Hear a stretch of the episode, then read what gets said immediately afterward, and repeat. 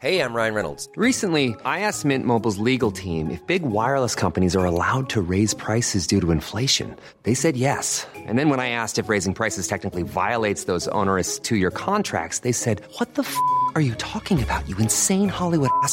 So to recap, we're cutting the price of Mint Unlimited from $30 a month to just $15 a month. Give it a try at mintmobile.com slash switch. $45 upfront for three months plus taxes and fees. Promo rate for new customers for limited time. Unlimited more than 40 gigabytes per month. Slows. Full terms at mintmobile.com. Eu sou Mário Persona e essas são as respostas que eu dei aos que me perguntaram sobre a Bíblia. Você escreveu com uma dúvida que muitos também têm, que é a seguinte: por que solteiros não podem ter relações sexuais? Bom, nós só temos um lugar para buscar as respostas às nossas dúvidas: a Bíblia, a palavra de Deus. Se nós sairmos fora da Bíblia, nós acabamos perdidos em conje- conjecturas e devaneios. Foi na Bíblia que você encontrou o caminho da salvação, porque você não teria encontrado se você não tivesse ali a palavra de Deus revelando a você que Jesus é o Salvador. Você escreveu: Deus criou o amor, nosso corpo com instintos animais que incluem atração física, ou seja, são ingredientes para um bom relacionamento. Você escreveu isso. Você pode olhar o sexo de, suas- de duas formas: sexo como expressão de um relacionamento ou um relacionamento como expressão do sexo. Para o cristão, o sexo é a expressão de um relacionamento que atingiu o mais elevado grau de intimidade e de vulnerabilidade em relação a outra pessoa. Na sua concepção, o relacionamento aparece como consequência de instintos animais, ou seja, da atração e do ato sexual. O ato sexual e todas as carícias que acompanham o ato sexual são uma expressão de total entrega, de total confiança na outra pessoa. É quando duas pessoas se despem, total e literalmente, numa expressão de que não há mais segredos entre elas. É o ato mais íntimo que qualquer ser humano pode atingir em relação a outra pessoa. E é também a figura que o próprio Deus usa para expressar o relacionamento, o tipo de relacionamento de Jesus com a sua igreja, a sua noiva, a sua esposa, que vai culminar então nas bodas do Cordeiro de Deus. A igreja não se une a Cristo para só depois iniciar um relacionamento. Embora o livro de Cantares represente a relação de Deus, o amado ali, com Israel, que ali é a amada, eh, esse livro expressa bem a união que Cristo terá com a sua noiva, a igreja, e tem os mesmos elementos de uma união entre um marido e uma mulher. Analise se você seria capaz de dizer a alguém, a alguém, algo assim: Eu quero me despir para você. Eu quero me abrir completamente.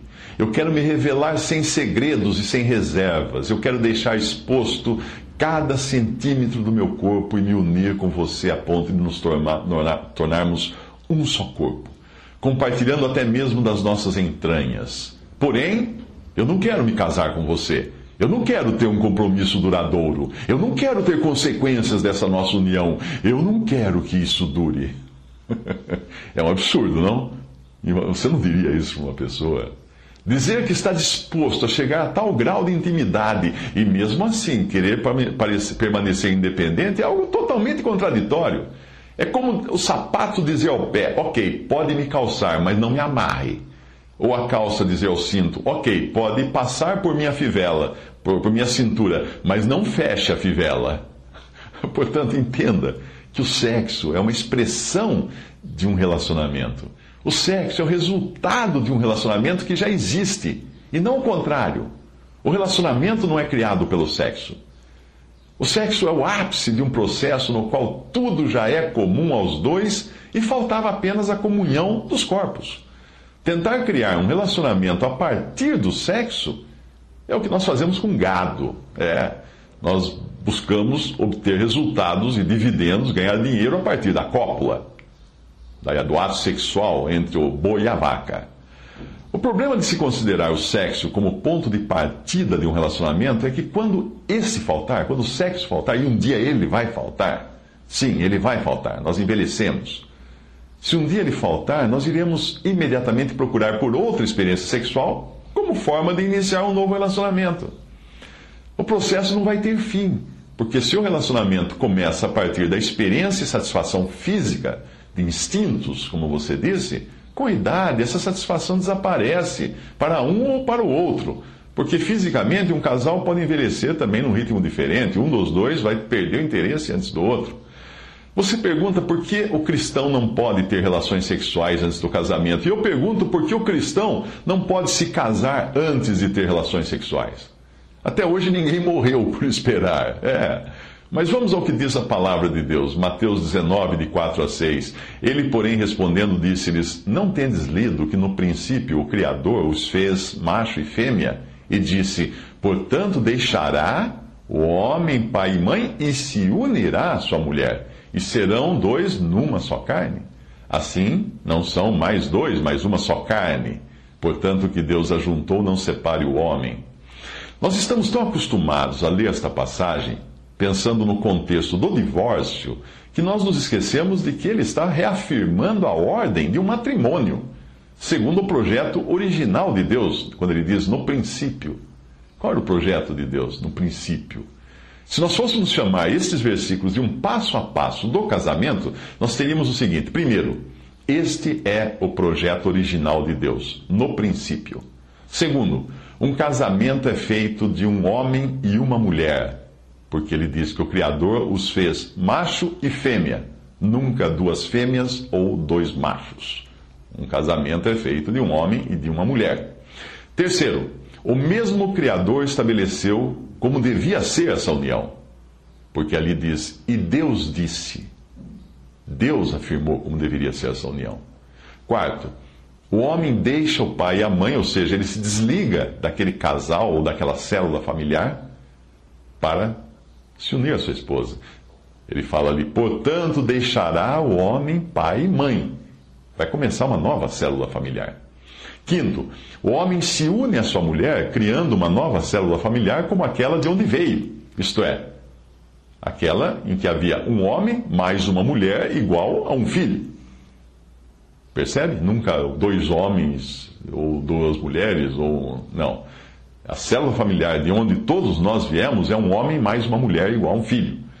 E deixando esta célula familiar, ele se unirá à sua mulher. Sexto, a união chega ao extremo quando ela atinge o aspecto físico e dois corpos se transformam em um só. Por isso ele diz: e serão dois numa só carne.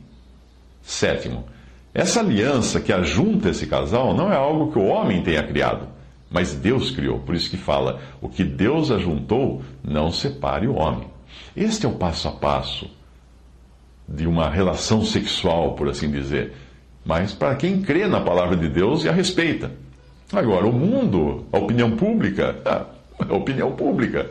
Por isso que chama-se opinião pública. É a mesma opinião pública que um dia gritou: crucifica-o, crucifica-o, e uh, dispensou, expulsou o Filho de Deus desse mundo.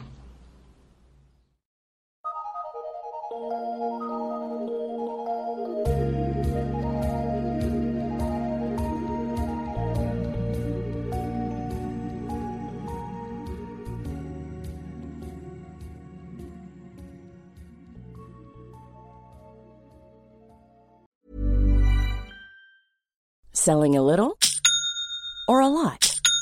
Shopify helps you do your thing however you cha-ching. Shopify is the global commerce platform that helps you sell at every stage of your business. From the launch your online shop stage to the first real life store stage, all the way to the did we just hit a million orders stage. Shopify is there to help you grow. Shopify helps you turn browsers into buyers with the internet's best converting checkout. 36% better on average compared to other leading commerce platforms because businesses that grow grow with Shopify. Get a $1 per month trial period at shopify.com/work. shopify.com/work.